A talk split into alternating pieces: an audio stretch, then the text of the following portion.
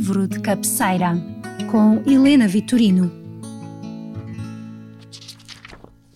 Uh, entendo como livro de cabeceira um livro que gostamos particularmente, um livro que nos sensibilizou, que nos emocionou, cuja leitura nos fez olhar o mundo ou os outros de forma diferente.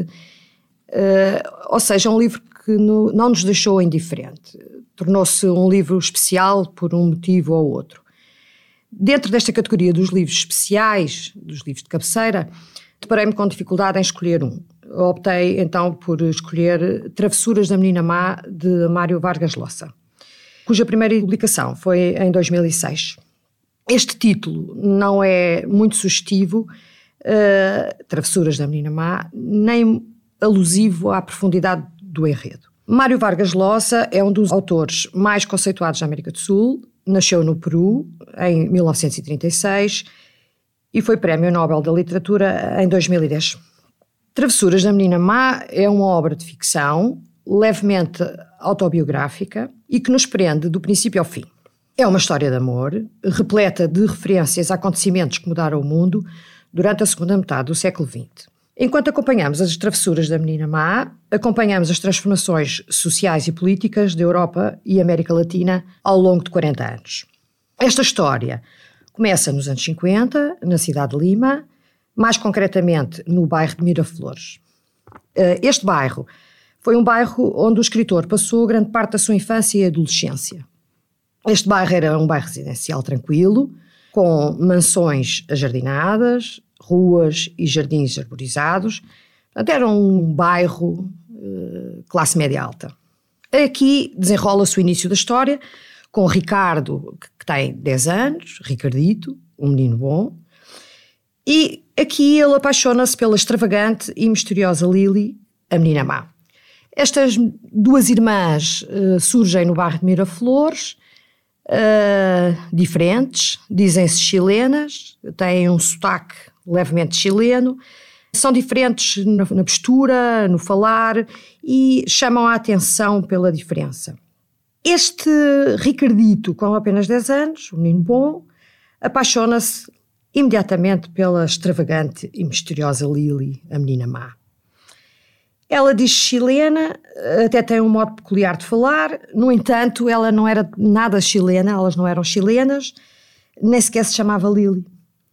Ela era peruana, como todos os que a admiravam, assume esta identidade dotada de inúmeras particularidades para suprir um extrato social e financeiro que não possuía. Ela era filha de imigrantes, pobres, e é através deste exotismo que atrai as atenções sobre si. Ao contrário deste caráter oscilante da menina má, que é manipuladora, um ser de baixas paixões, primando pela ambição, Ricardo é tranquilo, é romântico, rotineiro e a ambição dele é viver em Paris e até mesmo morrer em Paris. Nos anos 60, Ricardo consegue, como tradutor da Unesco, consegue emprego em França e fica a residir em Paris. E é nesta função de tradutor que ele hum, percorre a Europa e mesmo o mundo. Ele viaja muito durante toda, toda esta obra. Dez anos depois, eles reencontram-se, a menina Má e Ricardo. Esta agora integra um grupo de treino de guerrilha peruana e continua a exercer sobre Ricardo aquele efeito perturbador e arrebatador que, disputou, que lhe disputou nos anos anteriores. Ela não fica, ela, devido aos seus uh, compromissos revolucionários, ela vai-se embora. A partir daqui, a menina má aparece e desaparece na vida de, de Ricardo. Vargas Losa investiga este relacionamento disfuncional que se desenvolve ao longo de quase 50 anos e desenvolve-se em várias cidades. Este autor descreve na, na, obra o ambiente vivido nestas cidades e consegue mesmo transportar o leitor para aquele tempo e lugar. Seguimos o lado escuro da vida noturna em Tóquio, Encontramos um místico peruano que parece conversar com o mar. Acompanhamos a autodescoberta de um menino mudo que aprende a falar eh, várias línguas.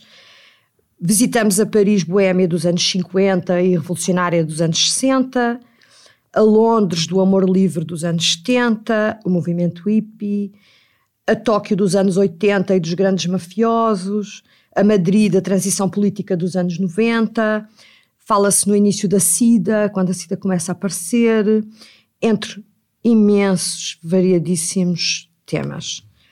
Ao mesmo tempo, através de cartas trocadas entre familiares e Ricardo, vamos acompanhando a revolução que ocorre no Peru ao longo destas décadas. O autor relata o sofrimento do povo peruano e do peso da ditadura sobre os peruanos. Assim, e desta forma, o romance, além da narrativa ficcional, traça um quadro histórico da época em que se passa, durante quase 50 anos. Curiosamente, este romance não conta uma história, ele conta várias histórias. Vai tecendo um emaranhado de narrativas que nos captura desde o primeiro instante. Tanto o menino bom como a menina má optam durante toda a sua vida por uma instabilidade. Talvez esta instabilidade seja uma forma de sobrevivência. Este livro parte de uma história perfeitamente vulgar, mas de vulgar não tem nada, é tudo menos banal. A escrita é muito simples, leve, é descritivo e cheio de emoções. É uma história perturbadora, eh, com personagens muito marcantes. É um livro, curiosamente, extremamente cru, falando desde o início até ao fim sempre de amor. Portanto, ele fala sempre de amor do princípio ao fim, mas é um livro extremamente cru, cruel. O, nós, como leitores, vamos nos vamos tendo emoções de gostamos do personagem, já não gostamos, uh, irritamos-nos, temos pena. Portanto, fala de amor, mas é um amor difícil e muito interessante. Recomendo vivamente, uh, vale muito a pena ler. Penso que para quem tem dificuldade em encontrar um título, é um bom livro para começar e desejo a todos uma boa leitura.